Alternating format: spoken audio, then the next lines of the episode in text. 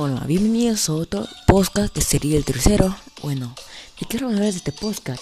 Deja de ver. Este podcast va a ser dedicado a un tema que estamos viviendo justamente en nuestros días. Ya que vamos a ver cómo comenzó las clases virtuales. Pues todo comenzó desde un virus que como supuestamente aún no es comprobado, pero dicen que todo comenzó en China. Obviamente Supuestamente un chino comió un murciélago, un caldo de murciélago, y eso tenía tipo virus que contaminó y técnicamente se contagiaron todos.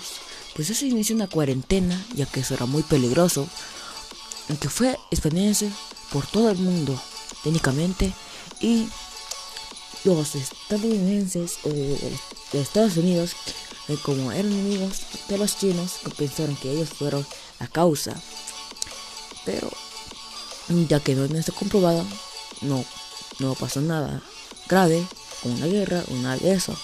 Pero por ese virus, estar en nuestras casas el día a día que sería físicamente, ya que ahora solo no podemos comunicar con nuestros docentes o técnicamente profesores, estudiantes, con una pantalla enfrente supuestamente para estar en clases, ya que para mi información o mi opinión no sea muy importante.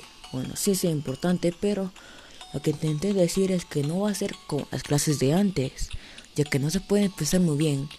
Y pues yo he visto muchos estudiantes que hacen trampas en las clases, ya que eso no me gusta mucho.